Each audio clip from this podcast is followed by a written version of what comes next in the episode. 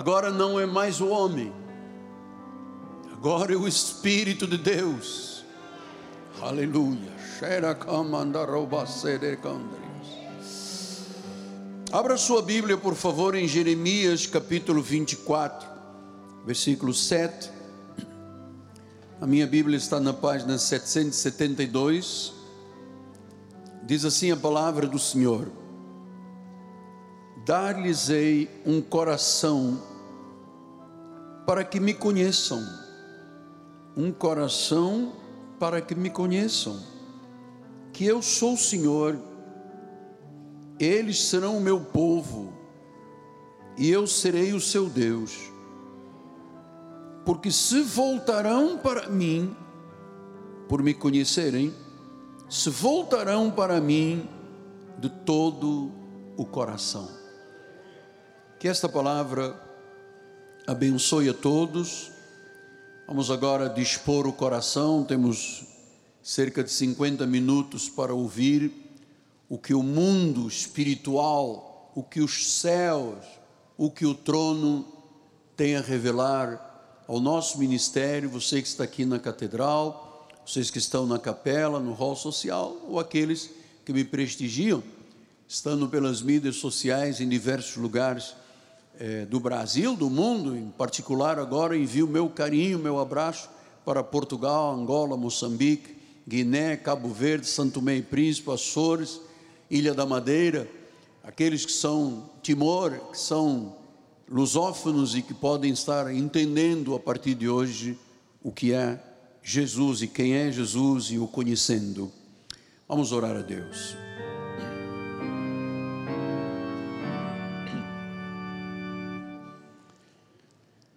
Senhor Jesus Cristo,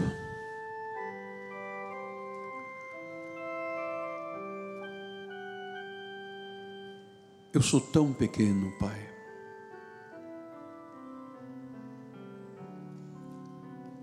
eu sou de barro. Na minha carne não há bem algum. Mas aprove ao Senhor me separar desde antes da fundação do mundo. E aprova Deus que quando eu fui gerado no ventre da minha mãe, a tua mão poderosa, quando ainda era informe, já trabalhava na minha vida. Então, Senhor, tu conheces as minhas limitações, a minha pequenez, a minha incapacidade humana. Não foras tu a fazer, Senhor, nada teria sido feito. Então, mais uma vez, inclina-te. Te peço mesmo que neste altar não esteja o Miguel Ângelo, mas a tua presença, Pai. Usa apenas os meus lábios, as minhas cordas vocais, a minha mente, o meu coração, que são teus, Pai, para falares à igreja, educando-a e preparando-a para grandes obras, em nome de Jesus. E a igreja diga comigo: Amém, Amém e Amém. Muito obrigado, meu profeta. Meus amados irmãos, minha família, santos preciosos, escolhidos, eleitos, pedras que vivem, meus filhinhos na fé. Quero que me conheçam no avivamento, diz o Senhor. Esse é o tema que o Espírito Santo vai dissecar através deste altar e que certamente será uma bênção muito grande para todos nós. Por quê? Porque nós estamos vivendo um tempo de escuridão espiritual. Nunca houve Ouça, nunca houve tanta profanação, tantas heresias, tantas mentiras, tanta apostasia como nesta última década e que tem assolado a Igreja de Jesus. Há uma terrível apostasia que enfraqueceu grande parte das igrejas, tornando-as tímidas. E nós já estamos ouvindo há mais de um mês o Espírito falar que isso tudo é fruto de um lixo, de um entulho espiritual que os filisteus da presente década têm jogado para entulhar os poços de água viva. Tenho visto, porque acompanho o dia a dia espiritual do Brasil e de alguns países, eu tenho visto uma grande negligência com a palavra de Deus, uma má interpretação, ou, bradem os céus agora, uma rejeição da palavra dentro de círculos cristãos.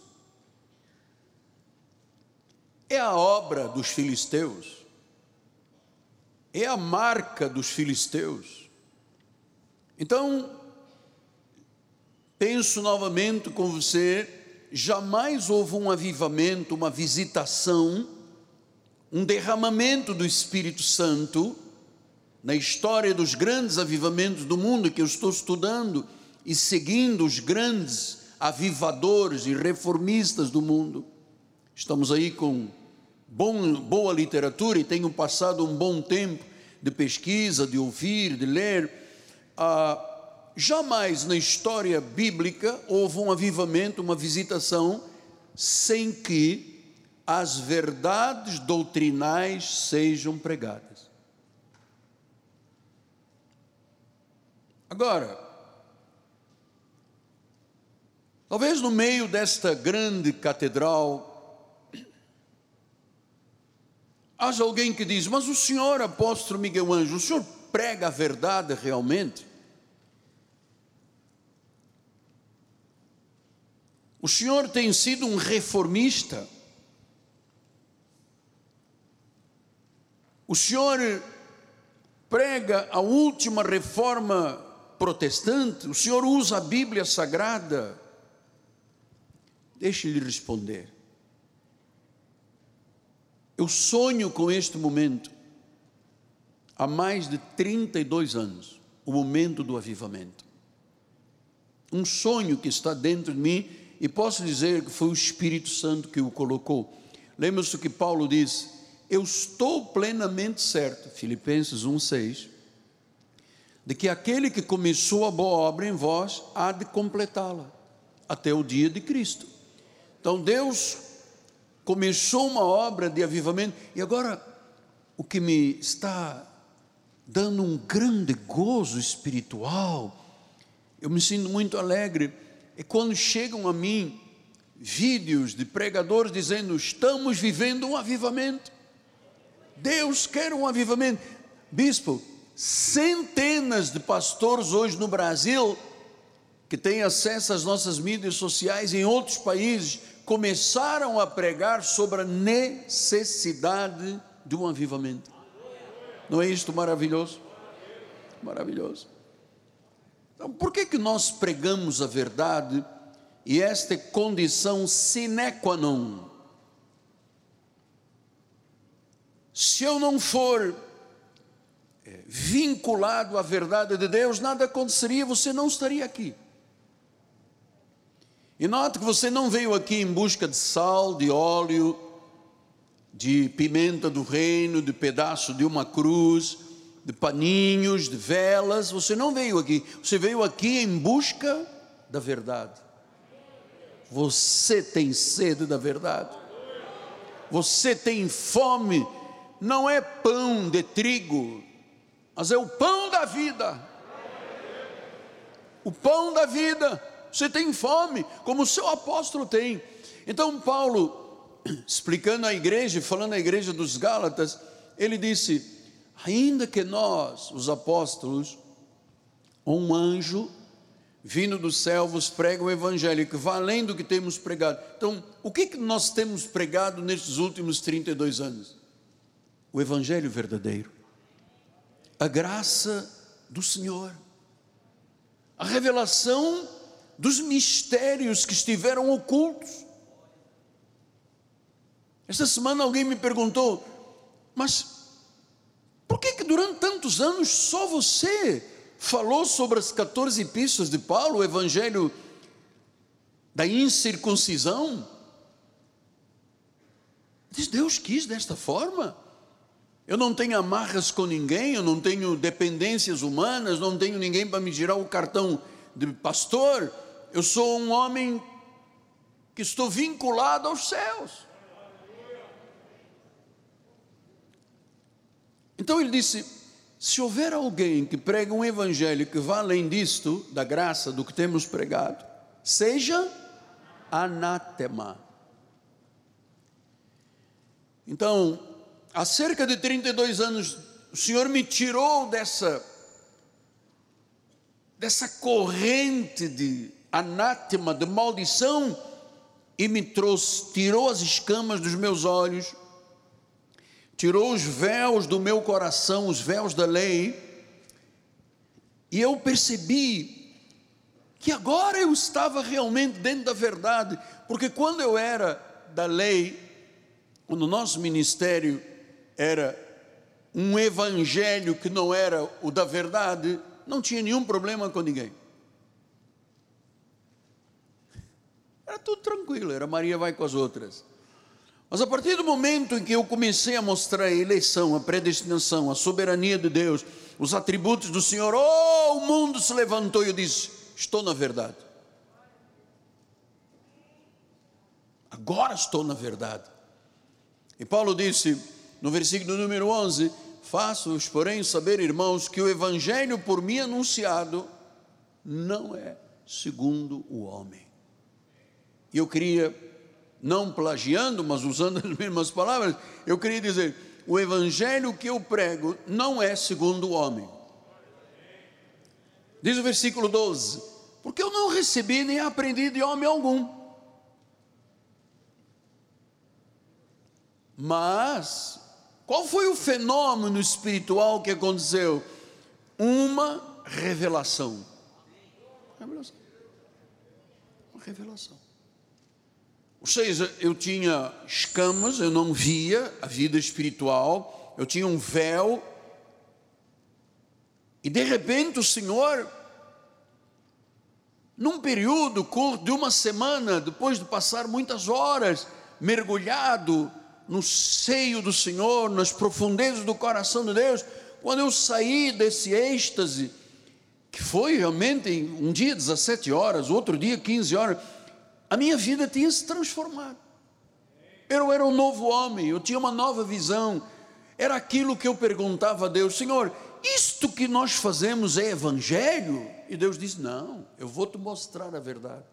Então, o que eu aprendi, claro, você pode dizer: Não, mas o pastor, o apóstolo, durante esses 43 anos de ministério, mais 32 da graça, o senhor tem se inspirado em grandes homens de Deus, mas é claro, Todos nós nos inspiramos uns nos outros.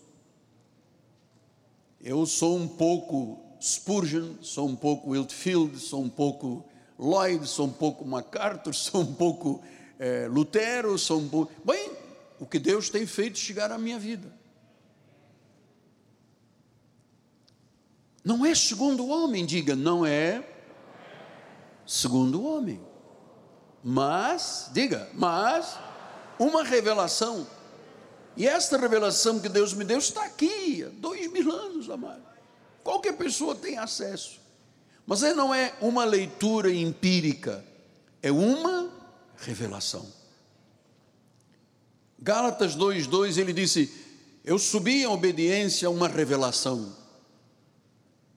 E lhes expus o evangelho que prego entre os gentios, não é entre os judeus, é entre os gentios, mas em particular aos que me pareciam ser de maior influência Eu preguei a essas pessoas, disse Paulo, eu preguei a Pedro, a Tiago, a Marcos, a João, aos demais, e disse: eles me pareciam ser de grande influência, de maior influência. Ele disse: para de algum modo eu não correr ou ter corrido em vão. Versículo número 14. Quando vi que não procediam corretamente segundo a verdade do Evangelho, olha aqui nós temos que parar um minuto. Disse que aquelas pessoas que pareciam ser de maior influência, ouviram Paulo, e depois Paulo confronta Pedro e disse: Vocês não estão procedendo corretamente segundo a verdade do Evangelho. Agora você já começa a entender que aqui está um pouco do entulho, né? Se eu estou no lugar que deveria ser absolutamente, absolutamente submetido à verdade do Evangelho, e vivo um evangelho que não é evangelho corretamente, o que é que eu dou à igreja? Entulho. Lixo. Não serve para nada. Então eu, quando vi que não procediam corretamente segundo a verdade do evangelho, eu disse a Cefas, Cefas é Pedro, Simão Pedro, na presença de todos. Lembra que Pedro é o que? A sombra dele curava enfermos, era o poderoso, andou sobre as águas, né? Eu disse a Pedro, Pedro, e vou dizer na presença de todos, hein? Paulo não disse, eu vou te levar num gabinete pastoral, tranca a porta, blindado, e vou, vamos lá. Ele diz, na presença de todos, Pedro, olha só, você é um judeu, e você vive como um gentio, ou seja, você é da lei, mas está querendo viver a graça. E você não vive como judeu. Por que que obrigas os gentios a fazerem jejuns, vigílias, sacrifícios, pagar o preço, eh, abluções, batismo. Por que, que você obriga os gentios que não têm mais parte com isso a viverem como judeus? Então, o movimento judaizante da igreja tem jogado amontoados dentro dos poços. Você não vive de forma correta. Pensa comigo, por favor. Pedro não vivia o evangelho de forma correta. Imagina, se Pedro não vivia, a maioria das pessoas líderes até o dia de hoje não vivem. Mas o pior é que quando não se vive de forma correta, se estabelece um ministério de anátema, de maldição. E talvez seja difícil o que eu vou dizer agora, mas uma pessoa que não conhece a verdade não é liberto. Isso não é liberto, não tem Jesus. E se não tem Jesus, não é salvo. Quer dizer que a pessoa que se alimenta de entulho judaizante não é salva, mas não sou eu que estou a dizer, é a Bíblia que está a dizer. Versículo número 14 diz: Vocês não procedem corretamente segundo a verdade do Evangelho.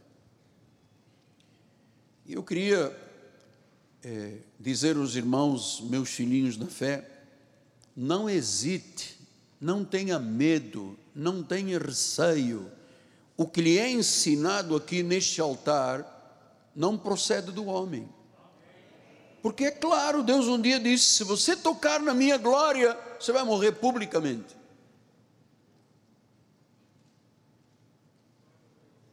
Isto é uma revelação, está aqui na Bíblia, tem acesso a todos. Só que a igreja tem andado tímida durante séculos. É, a mulher da hemorragia, o cego de Jericó, é, o Zaqueu, é, sabe? E, e elas se esqueceram que há uma mensagem específica para a igreja dos gentios, somos nós, as 14 pistas. Claro que nós conhecemos as pérolas da graça que estão na Bíblia toda. Noé já foi achado em graça? Então, a graça é Deus, na Bíblia toda, mas há pérolas específicas dentro do pacto da lei que nós vemos, isto só pode ser graça, isto só pode ser graça. Como eu acabei de ler agora Jeremias, vocês vão me conhecer, vocês vão se voltar para mim. Eu vou, eu vou botar isso no vosso coração e na vossa mente. Agora ouça, ouça, meu filho amado Quem não recebe esta revelação, que não é de homem algum, é de revelação, se torna muito vulnerável. E quem é vulnerável é uma presa fácil do vil enganador. Uma presa fácil. Quem é vulnerável significa que não tem uma vida bem estabelecida sob a rocha. É vulnerável. Tanto é vulnerável que a pessoa, alguém lhe manda uma mensagem do padre, não sei quem, a pessoa, oh, coisa boa. Depois é o Papa, que não, oh, coisa boa. E depois é o Espiritismo, que misturado com o Evangelho, uh, coisa maravilhosa. E a pessoa vai receber. Sabe quantas portas eu abro para o mundo? Zero.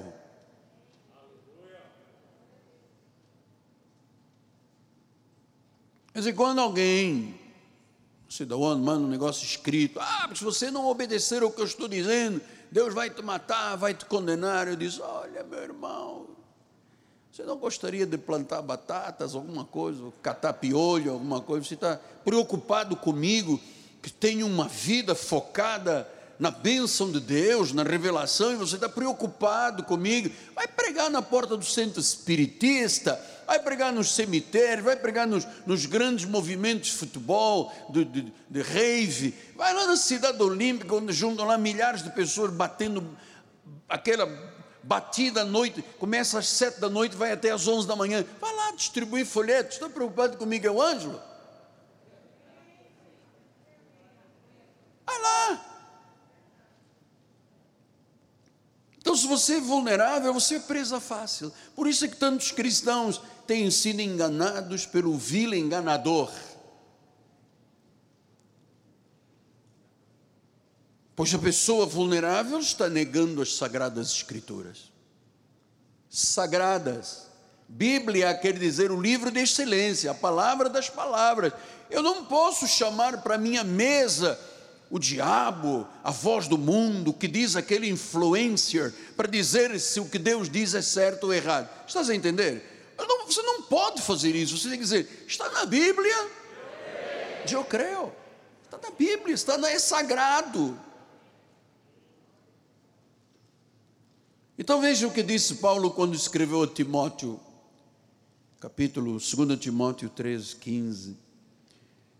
Olha, Timóteo, desde a infância, por isso é que nós temos aqui berçário, as tias do berçário, não vão lá só dando biscoito às crianças, não, estão falando de Jesus de forma correta. Vai agora lá em cima nos adolescentes, tem dezenas de adolescentes. Pensa que estão brincando de amarelinha, pulando em cima de um pé e contando história da carochinha e chapelinho vermelho, capuchinho. Não, estão aprendendo Bíblia. Então, Timóteo, desde a infância, tu sabes as sagradas letras. Uma pena quando eu vejo um crente lutando contra Deus, é triste sagradas letras, que podem, agora veja o efeito da Bíblia na vida das pessoas, tornar-te um sábio para a salvação pela fé em Cristo. Quer dizer que quando eu recebo a palavra, quando eu sei da palavra, a palavra me torna sábio, iluminado, sábio diz isto leva à salvação, porque a fé vem pelo ouvir a palavra, a palavra de Cristo, não é a palavra do influência que está lá na mídia social jogando entulho na vida das pessoas. Então, sábios desta igreja, oh,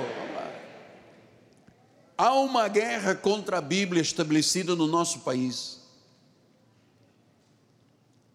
Ela é a única palavra verdadeira, é a única palavra inerrante, ela é suficiente, ela é sagrada.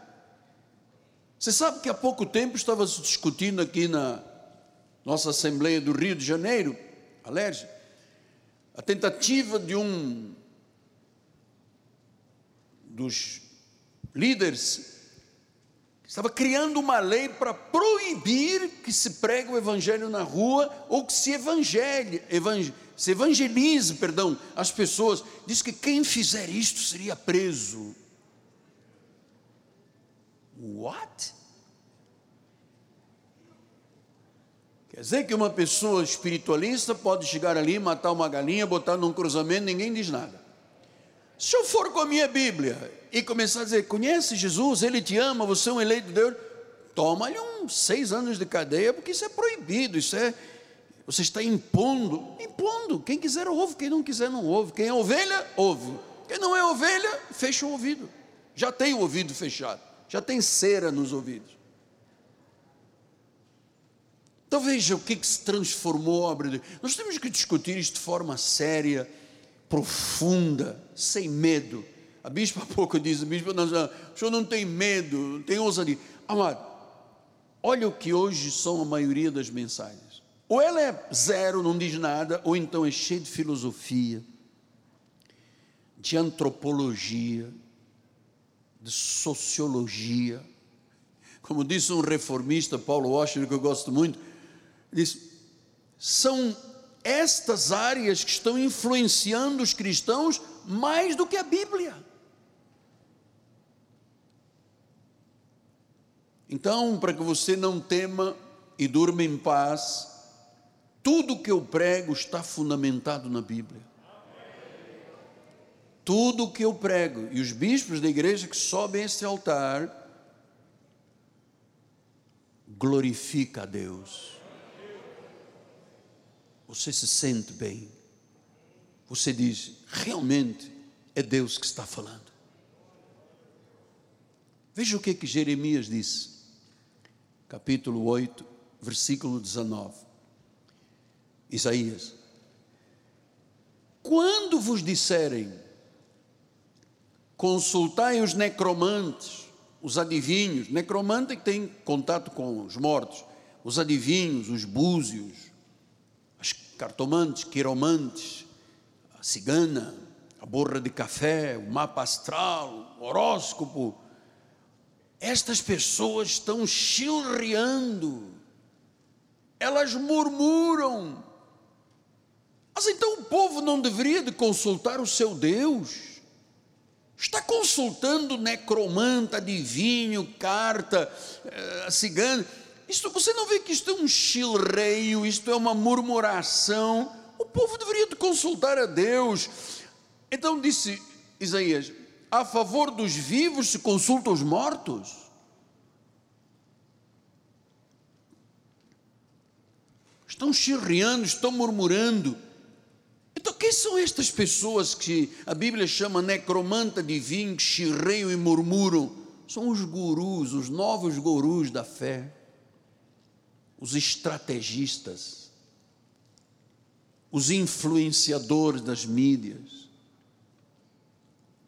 cheios de novidades, cheios de teorias, na realidade estão consultando mortos.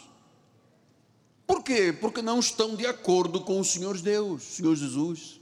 Estão chilreando, estão consultando os mortos se eu fosse buscar num influenciador das mídias sociais que não teme a ninguém nem a Deus, se eu fosse buscar esta inspiração, eu estava consultando os mortos. Quando alguém vai a cartomante, uma irmã uma vez me disse: Antes de chegar aqui à sua igreja, eu não tomava nenhuma decisão sem ir a cartomante. Ela ia ouvir o adivinho, o chilreador, o murmurador, que consultava mortos, que é proibido na Bíblia. Existe isto, mas Deus proibiu. Então, meu amado, há um desconhecimento total do Deus das Escrituras. Desconhecimento. Quando o indivíduo diz, eu, eu, eu só tenho a obra de Deus completa, a minha salvação, se eu me batizar nas águas. Amado, eu jamais teria coragem de pegar um neto ou um filho meu e batizar nas águas. Eu estaria negando Jesus o sangue derramado na cruz, a obra completa, o momento em que ele diz tudo, tudo foi consumado, eu estaria querendo ser melhor do que Jesus se ele disse que a obra está completa? Desconhecimento de Deus, das Escrituras. Poucos são os crentes aí fora que conhecem os atributos divinos, a justiça de Deus, a soberania de Deus, a ira de Deus, a glória de Deus. Por quê? Porque os ministérios criaram os seus deuses: o Deus do óleo, o Deus do sal, o Deus do coque, o Deus da saia longa, o Deus não pinta a unha, o Deus não vai à praia. Paulo disse aos Coríntios 11: Vocês estão ouvindo um outro Jesus, um outro Espírito e um outro Evangelho, e vocês concordam. Então, quando eu concordo com outro, é porque eu não conheço o verdadeiro. Se todos os caminhos dão a Roma, é porque eu não conheço o verdadeiro caminho. Jesus disse isso: Eu sou o caminho, eu sou a verdade, eu sou a vida. Não há outro. Ninguém pode vir a mim se o Pai não trouxer.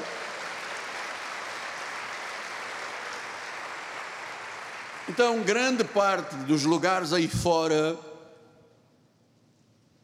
criaram o seu próprio Deus o Deus de sexta-feira do sacudimento. Pâmpara. Sexta-feira, à meia-noite, um sacudimento. Então criou-se, cada ministério tem um Deus, você já reparou isso? Liga a televisão, é um, cada um é um Deus, é o caroço não sei de quê. É, é, criaram seus próprios deuses.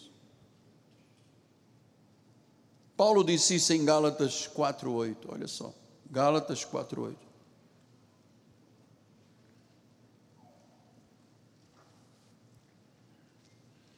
Ora, outrora, porém, não conhecendo a Deus, Deus com letra maiúscula, o Criador, o Senhor, o único, o verdadeiro, servíeis a deuses, outrora, quer dizer, Outrora, claro, cada um de nós tem um testemunho. Eu era um adorador de São Judas Tadeu, Nossa Senhora de Fátima. Eu usava um, uma medalhona grande de São Judas Tadeu, cada um. Nós, não conhecendo a Deus, ainda o Evangelho não tinha sido revelado, ainda a glória do Senhor não era do nosso conhecimento, nós Outrora não conhecíamos Deus, então nós servíamos a deuses que não são deuses. Pastor, não me venha dizer que Aparecida não é Deus. Não, Aparecida não é Deus. Sim, mas então Maria, ela não é a coautora, ela não, não foi ela que fez uma parte com. Não. Maria disse, quando ela olhou Jesus, disse: meu Senhor e Salvador. Ela reconheceu a soberania de Jesus como Deus. Quando disseram na festa: Está lá fora a mamãe. E Jesus disse: Minha mãe e meus irmãos são os que fazem a vontade do Pai. Em outro momento disseram: Senhor, nós profetizamos, nós curamos, nós expelimos demônios.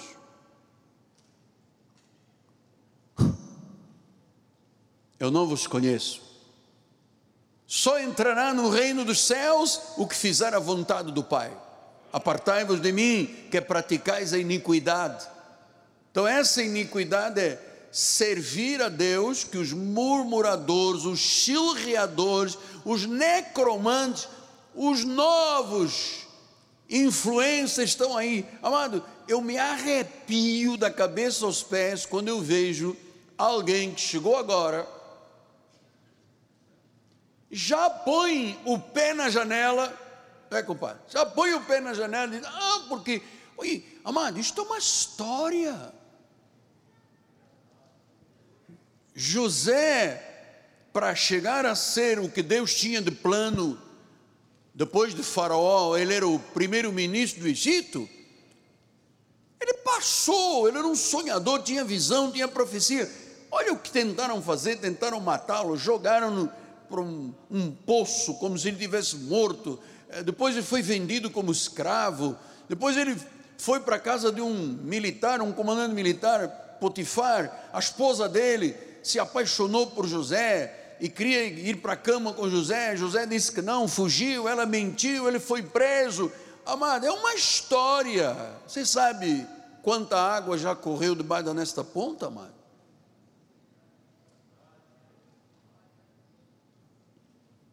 Você sabe como Deus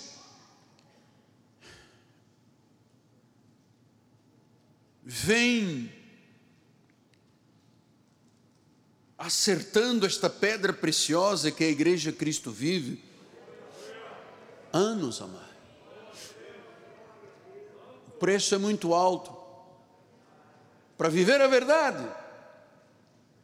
é muito alto. Muito alto.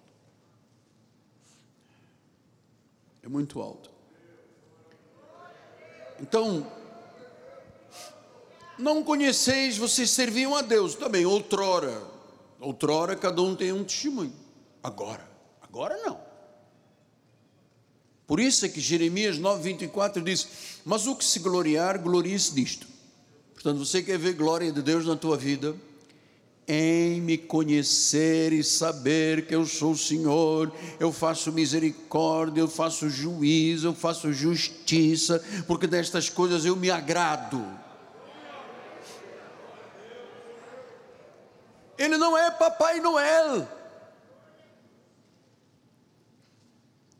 Ele disse: Eu sou o Senhor. Diga, eu vou, eu vou dizer, eu sou, e você fala, Senhor. Eu sou o Senhor. E como é que eu ajo? Misericórdia, mas com juízo e justiça. São atributos de Deus. Quem conhece isso aqui? Ei, é que nós vamos dar um vidrinho de óleo. Onde é que está a justiça? Onde está a soberania de Deus nisso. Glorie-se em me conhecer. Deus quer que neste período, que nós chamamos de preliminar, até que comecemos a ver um derramamento grande a cada reunião, Deus está preparando. Amado, Deus não trabalha em entulho. Entulho é lixo, isso é para nada. Anos e anos, estamos com 175 anos de evangelho no Brasil eu tinha um pensamento, quando chegou essa, essa situação da pandemia, eu pensei, gente, agora nós vamos ter que fazer cinco cultos ao domingo. O culto das oito, das nove e meia, das dez e meia, do meio-dia e meia, que o povo vai correr para as igrejas, vai conhecer a Deus. E muita gente correu para o lugar e levou um vidrinho de óleo, saquinhos de sal uma pimentinha. Pode ser aquela pimentinha vermelha ou pimentinha do reino, alguma coisa. Ele vai com aquele vidrinho achando, oh, tem aqui um vidro sagrado.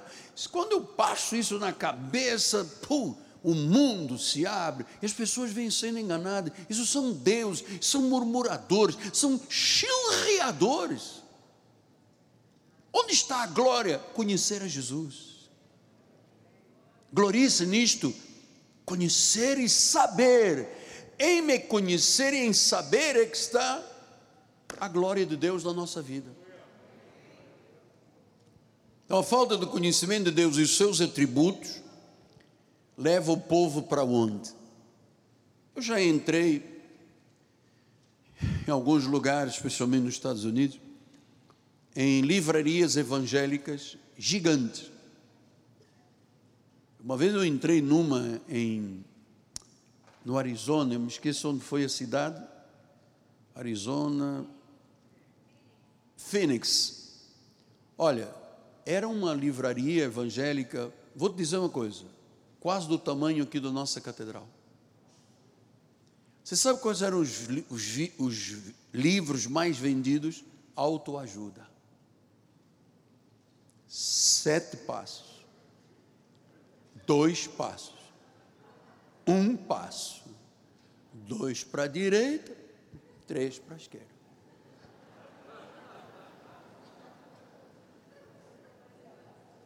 muito livro.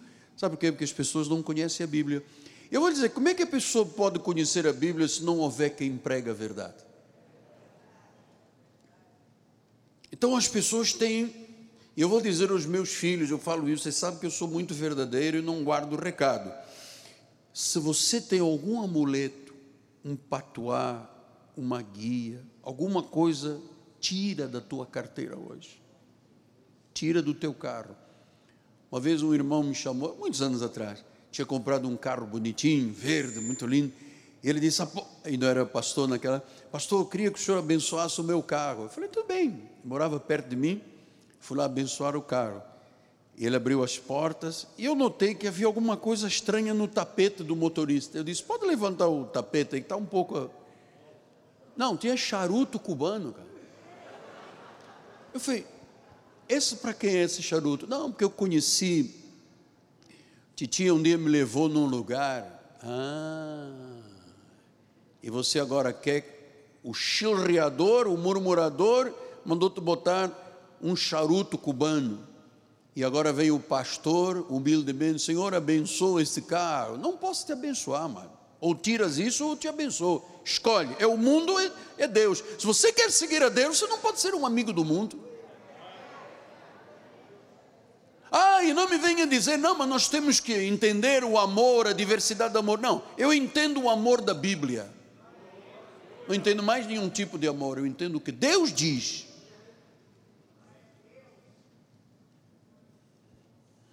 Então, glorie-se em conhecer. Então, se a pessoa.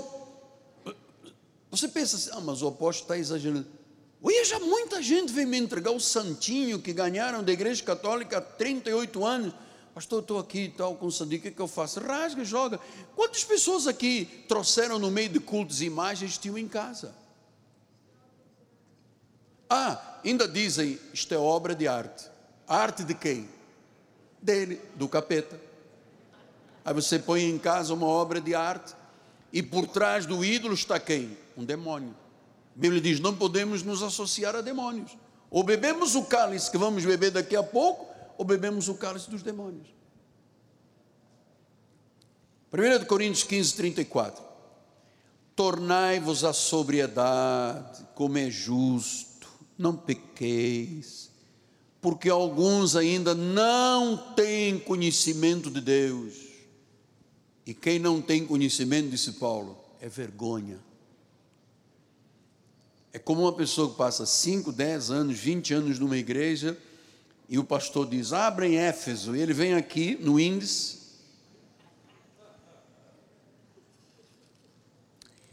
Genese, gen, gen, exo, olevi. Onde é que está Onde é que está Efésios? Números, número de quê? Deu, ei, palavra difícil, Jos, Jos, ah, está aqui, ah, está aqui, sabe? Isso é uma vergonha. Filhos, é uma vergonha. O indivíduo que passa um, dois, três, quatro anos ouvindo mensagens, não sabe nada de Deus nem da palavra, diz: é para você vergonha. Que se vive aí fora e que estão chamando de evangelho não tem nada a ver com o que é de Deus e o que está na Bíblia. Mateus 22, 29 diz: Respondeu-lhe Jesus: Errais porque vocês não conhecem as Escrituras, e quem não conhece as Escrituras não conhece o quê? O poder de Deus. É um erro. João 4,22: Vós adorais o que não conheceis. Nós adoramos o que conhecemos, porque a salvação vem dos judeus. Jesus vinha de uma das tribos adorais o que não conheceis. É muito triste você ter uma imagem e achar que está Deus ali. Isaías disse: está se alimentando de cinzas. Pastor, mas eu não tenho nenhuma imagem em casa, já limpei tudo. Mas eu tenho um carro. eu comprei num leilão um carro, é um Fosquinha 65, pé de boi, aquele que não tinha forno, não tinha nada, era só banco e volante. Apóstolo, eu vou lhe dizer sinceramente, eu passo o dia debaixo daquele carro. eu limpo peça por peça. E já disse à minha mulher: se você ousar tocar no meu fuscão preto, ou na minha Brasília amarela, tem divórcio. Ali está um Deus, amado. Ali está um Deus. Ali está um ídolo.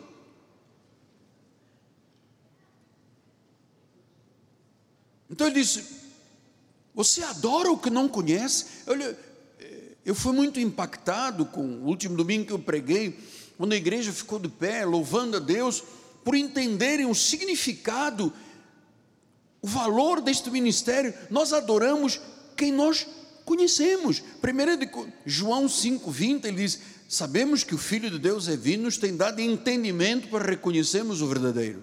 E como é que se conhece? Nós estamos no verdadeiro em seu filho Jesus Cristo. Este é o verdadeiro Deus, porque é ele que dá a vida eterna. Quem é o verdadeiro Deus? Jesus Cristo. O verdadeiro Deus. João 17:3 A vida eterna é esta: qual é a vida eterna? Que te conheçam a ti como trindade celestial. Não, algum, alguma palavra na Bíblia fala trindade? Vida eterna, você quer ter a garantia de paz, de vida, de sossego da tua alma, do gozo, de prazer, saber que um dia todos nós partiremos, nós já temos um lugar certo, nós sabemos onde vamos viver a eternidade, o seio de Abraão é a porta, a vida eterna é esta: que te conheçam a ti como o único Deus verdadeiro. E é Jesus. Jesus diz: Eu e o Pai somos um. É a revelação dos mistérios de Deus. Amado, Ele é cheio de glória. Ele é o único Deus. A verdade é que muitas pessoas adoram um Deus criado pelos líderes pelos chirreadores, murmuradores, pauradores frívolos, começam a criar artifícios satânicos. O que vamos fazer esta semana? Semana passada foi da pedrinha branca, então esta semana vamos fazer da folha que veio do Egito. Então começam a criar artifícios satânicos, sacrifícios, né? Paga o preço. Isso é uma sabedoria mundana, é uma sabedoria louca. Ai, o sal, o óleo, isso torna as pessoas vulneráveis. Quem é vulnerável é presa fácil do diabo, é enganado facilmente. E eu vou lhes dizer mais.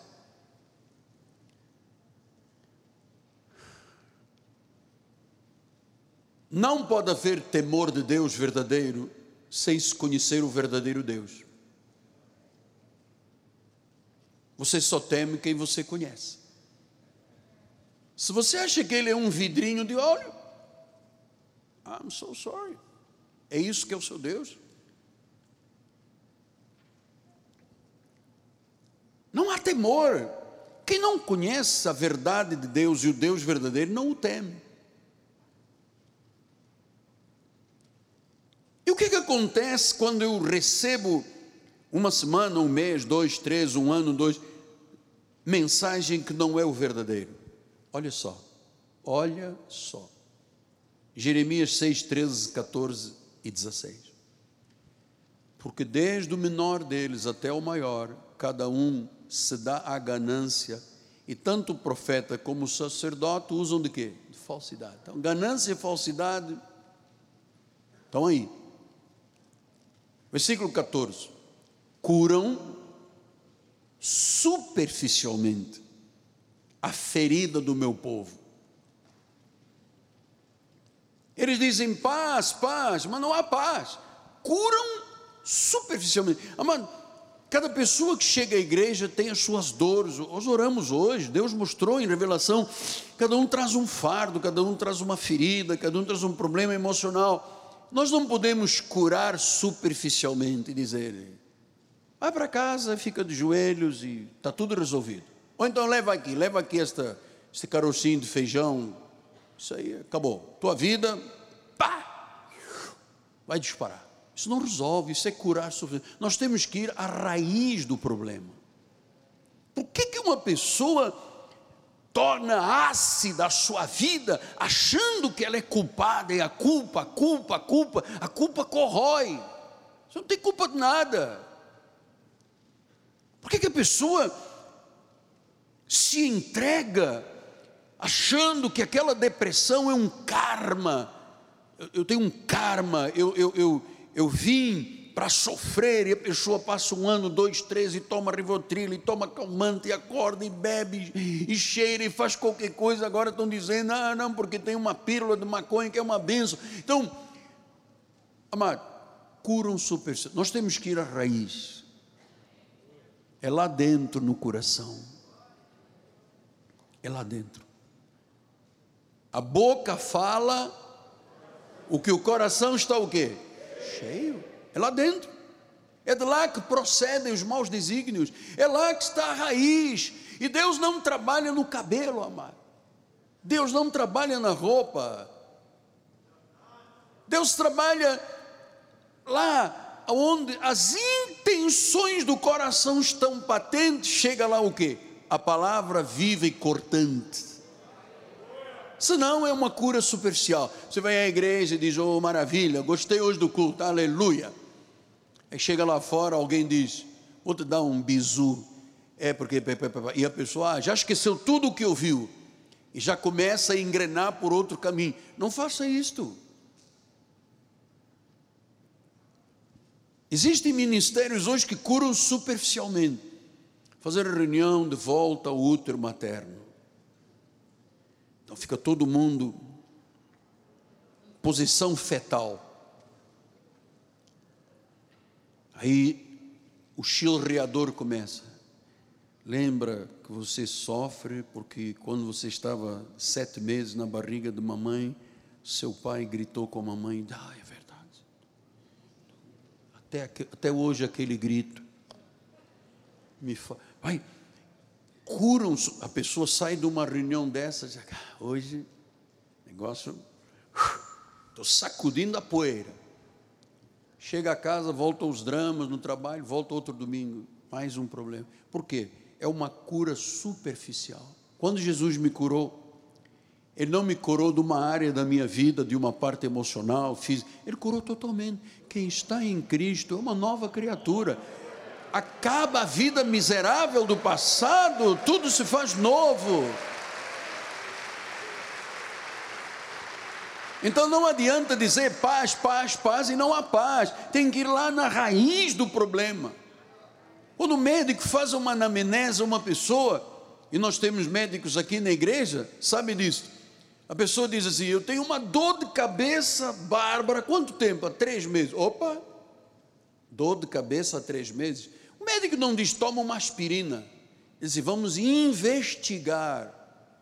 Vamos fazer um raio-x, um uma ultrassonografia, o médico tem que investigar, ele não pode dizer por intuição, olha, se você tomar quatro aspirinas é uma benção, o sangue vai fluir. Não, é muito tempo, dor de cabeça. Então vamos fazer uma pesquisa. Tem que ir à raiz. Paz, paz, e as pessoas não têm paz. Por isso é que vão atrás da autoajuda, para ver se conseguem, com dois passos para frente e quatro para trás, dois para o lado, a ver se a coisa resolve. Versículo número 16. Assim diz o Senhor.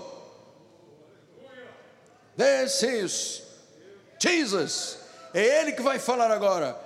Pondo-vos à margem do caminho e vede, perguntai pelas veredas antigas, qual é o bom caminho? Andai por ele, achareis descanso para a vossa alma. Mas o que que o povo diz? Não andaremos. Nós queremos uma rave na cidade olímpica. A noite toda. Vou na casa da música. A gente passa ali, dia de, tem show, cara.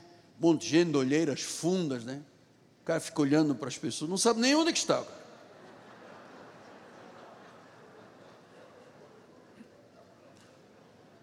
Legal. Precisa de ajuda, companheiro? É.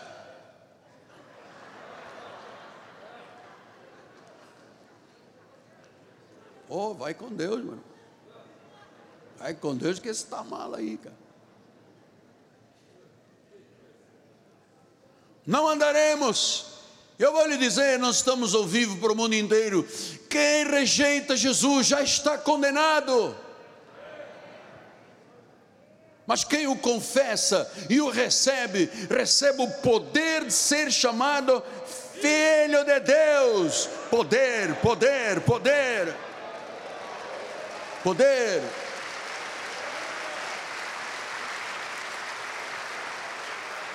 Então, quando uma pessoa tem o poder de um filho de Deus, quando chega a droga, a bebida alcoólica, a apostasia, a mentira, o engano, ele diz: Não, eu tenho uma igreja, eu tenho um pastor, eu tenho uma doutrina, eu tenho um ensinamento. Oh, mas se o inimigo insiste, você diz: Vá-te retro, porque é a tua fé que está sendo peneirada. Então o povo ignora o verdadeiro evangelho e agora, por favor, não mande mensaginhas para mim, eu não tenho tempo. Por quê? Por que, que o povo ignora o verdadeiro Evangelho? Porque grande parte dos pregadores ignora o Evangelho, não o conhecem. Não conhecem o Cristo ressuscitado. Por isso é que há ministérios assim: se Cristo sofreu, quem é você para não ter que sofrer? Sim, mas Cristo sofreu para eu não sofrer. Ele se fez maldição no meu lugar. Não é porque eu sofra.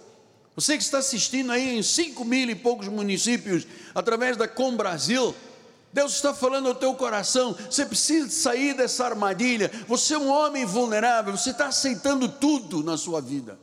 Deus está vendo. Todos nós iremos prestar contas diante de Deus um dia.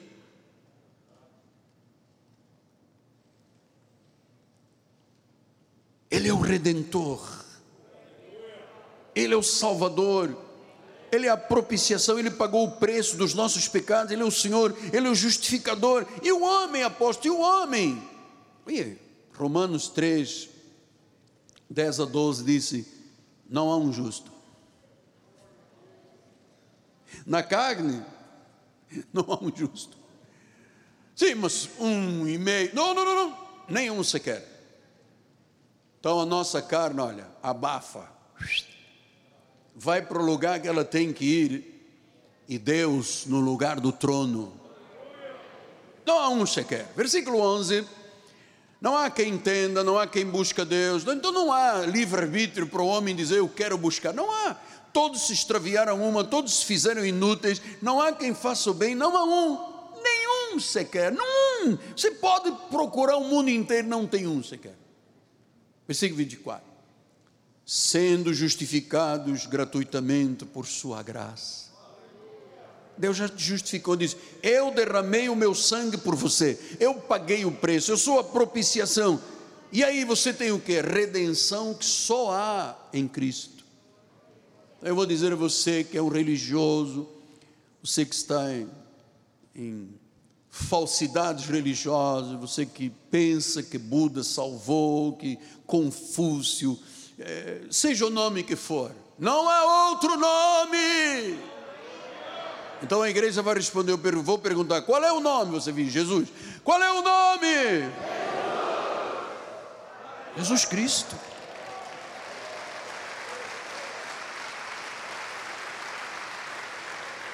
Então, na cruz, o Senhor Jesus Cristo tomou o nosso pecado, a nossa culpa, nosso castigo, nossa maldição, e Ele se tornou maldição por nós. Gálatas 3,3 diz: Cristo nos resgatou da maldição.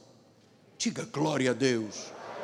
Ele próprio se fez maldição em nosso lugar, Ele foi o nosso substituto. E o sacrifício, apóstolo? Isaías 53 certamente Ele tomou sobre si as nossas enfermidades. Já tomou. Ninguém sairá daqui enfermo esta manhã, hein? Ninguém. Ele já tomou as nossas dores, nossas angústias, nossos medos, a raiz do problema. Já tomou. Nós o reputamos por aflito, ferido de Deus e oprimido, mas ele foi traspassado pelas nossas transgressões, moído pelas nossas iniquidades. Você sabe quem deveria estar lá na cruz? Eu e você. Mas ele se fez maldição, traspassado, moído pelas nossas iniquidades. O castigo que nos traz a paz estava sobre ele. Pelas suas pisaduras já fomos sarados. Diga, eu já fui sarado. Versículo 10: Todavia o Senhor agradou moê-lo. Jesus foi moído, sofreu. E Paulo disse em 1 Coríntios 1, 23 e 24, diz, nós pregamos a Cristo crucificado. Ele é um escândalo para os judeus, para os legalistas, o Cristo é um escândalo, é loucura para os gentios. Mas para os que foram chamados, tanto judeus, gregos, pregamos o Cristo, o poder de Deus e a sabedoria de Deus. 1 Coríntios 2, 2 disse: Porque eu decidi nada saber entre vós senão a Cristo e este crucificado. Foi na cruz, naquele madeiro que Jesus foi sacrificado por mim e por você, para podermos hoje dizer que somos salvos. Portanto, caminhamos para os cinco minutos finais. Salvação não pode ser manipulada. Aceita Jesus, senão o ônibus vai te pisar. Olha, aceita Jesus para morrer logo? Vai levar um tiro perdido. O diabo vai te pegar. Então a pessoa emocionalmente ela vem na frente, achando que aquela decisão já foi a salvação dele. Está ali debaixo de pressão. Vai curar superficialmente, mas não vai lá. Ela vai dizer paz, paz, mas não tem paz. Então, a salvação não é manipulada, não pode ser pressão psicológica, é obra do Todo-Poderoso, é obra do Espírito Santo, é Ele que regenera, Ele que dá vida, Ele que dá um novo nascimento. Por isso ele disse em 1 Coríntios, e terminamos 5,17, e assim, se alguém está em Cristo, quem está em Cristo, levante a sua mão, não tenha vergonha, diga, eu estou em Cristo. E eu lhe digo uma coisa, você é uma nova criatura. As coisas antigas na tua vida já passaram, tudo se fez novo. Agora eu posso ver o fruto pela árvore. Você é uma árvore boa, você dá bons frutos. Você não é vulnerável, você não é presa fácil, você sabe que todas as coisas na tua vida se fizeram novas. Assim seja. Assim, disse o Espírito da Graça. Pai, obrigado por estarmos conhecendo mais profundamente a Jesus. Nós não sairemos daqui dizendo paz, paz, sem haver paz. A cura não é superficial. Somos curados pelas chagas de Cristo profundamente. Para a glória do Senhor, Pai. Para a glória do Senhor, Pai. Para a glória do Senhor.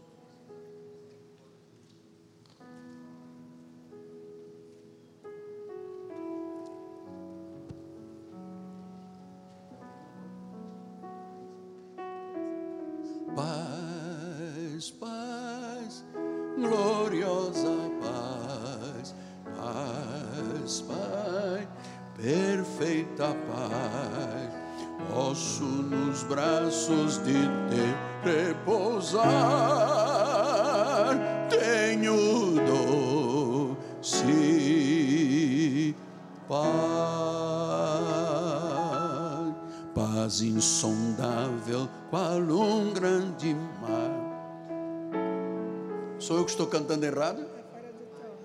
Ah, estou fora do tom. Paz insondável, qual um grande mar, gloriosa paz, perfeita paz. Posso nos braços de Deus repousar em o doce paz.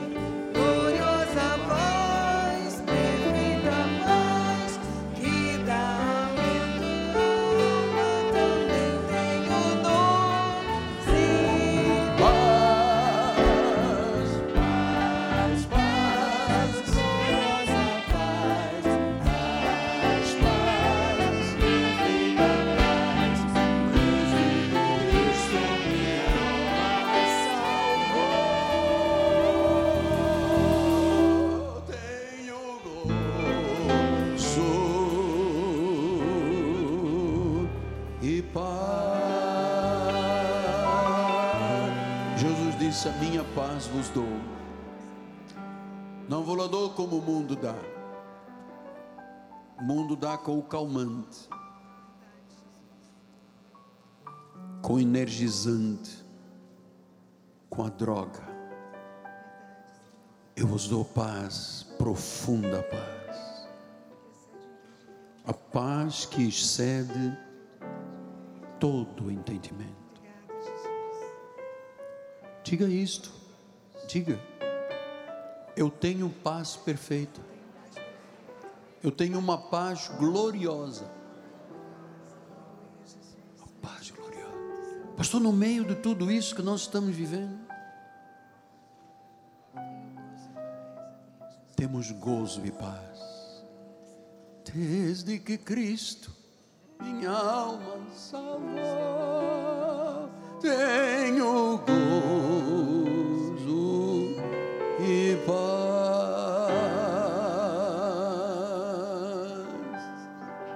Serande o maramandaras, derriba la manterio seriquem, niori mandaraba sericandaraba.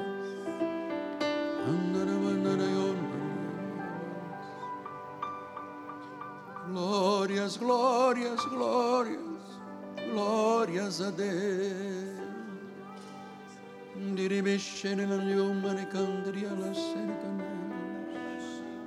Erramante que veando roba sede candrion la mas. Aleluia, aleluia. Glórias, glórias, glórias, glórias. Quem pode tomar a ceia? Quem está em paz com Deus e com seus irmãos. Por isso, Paulo diz: examinai-vos, se realmente estáis na fé, senão estás reprovado. Então, este é um momento de exame. Tenho paz com Deus, tenho paz com meus irmãos, paz com a minha família, paz com os meus empregados, com os meus patrões tenho paz, com os vizinhos, tenho paz. Aí eu devo participar da ceia. E nesse momento de ceia, é o momento visível e tangível do novo pacto.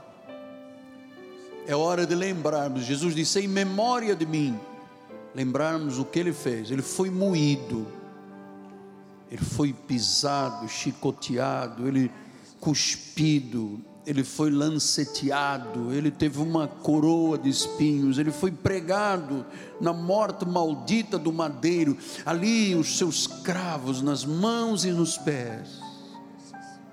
A cruz foi erigida lá no Monte Gólgota, o Monte da Caveira. E lá estava Jesus, fazendo uma obra de propiciação, de pagamento. Era preciso um cordeiro perfeito, dando o seu sangue, a sua vida. Por isso nós te conhecemos, por isso nós cremos na vida eterna, Pai. Em nome de Jesus.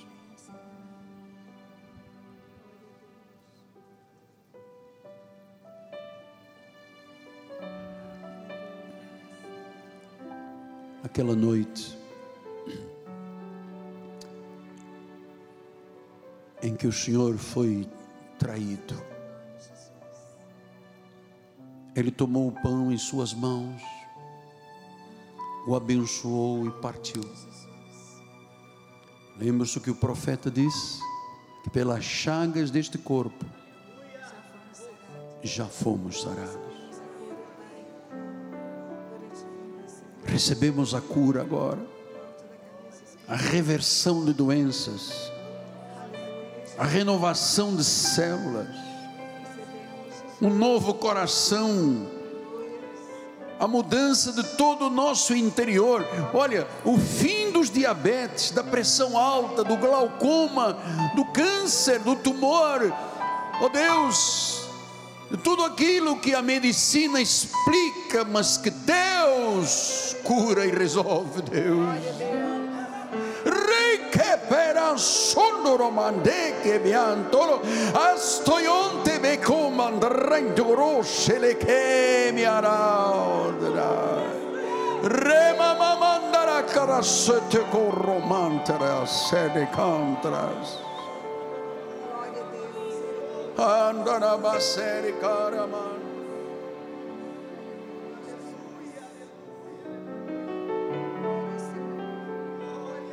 Glórias a Jesus. Eu abençoo o pão. E digo: comamos todos. Comamos saúde, milagre. Em nome de Jesus, Pai. Assim seja, Deus.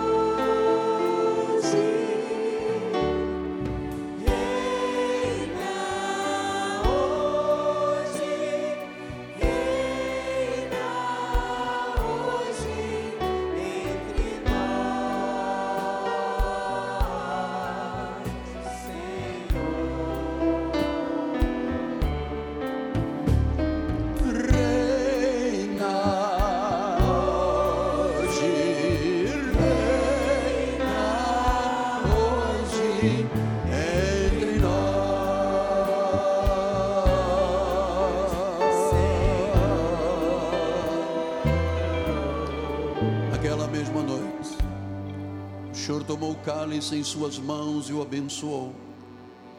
E disse: Este é o cálice do meu sangue, o sangue da nova aliança. O sangue que foi capaz de mudar a cor do pecado em nós. Éramos carmesim, éramos escarlate.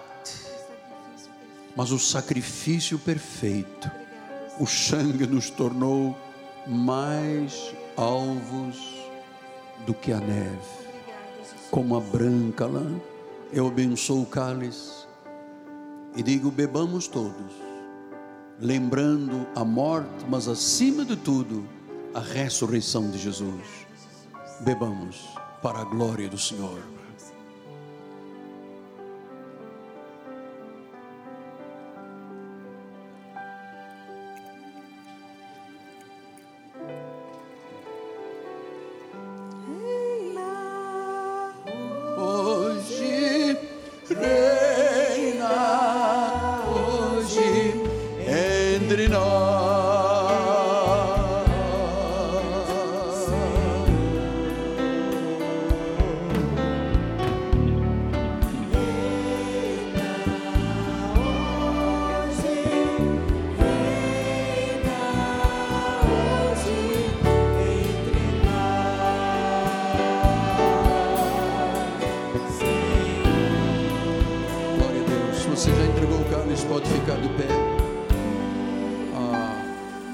Deixar uma última palavra. Você que deixou alguém da sua família doente em casa, ou internado, ou na UPA, ou numa clínica. Eu quero dizer que neste momento um anjo de cura está tocando esta pessoa, curando-a.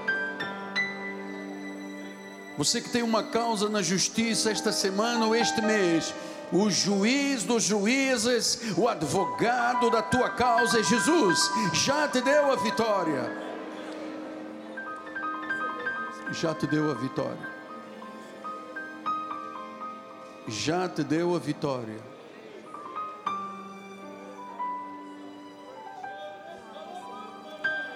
Já te deu a vitória. Já te deu a vitória. Essa porta dessa compra, desse apartamento, dessa casa, foi Deus que abriu. Esse empreendimento que você quer fazer, tem a mão de Deus, você é fiel.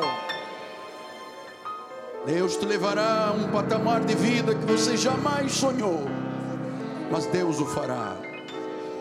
Bispo, a bênção final. Glória a Jesus. Você tem tantos motivos para agradecer ao Senhor. Então levante as suas mãos agora. Obrigada, Senhor, porque nós iniciamos esse mês de março, Senhor, crendo em grandes sinais, prodígios e maravilhas. Crendo no avivamento, Senhor, desde os nossos lares, passando pelo emprego, por onde estivermos, Senhor, porque nós sabemos que Tu tem grandes coisas para o Teu povo, Senhor, e eis-nos aqui para receber.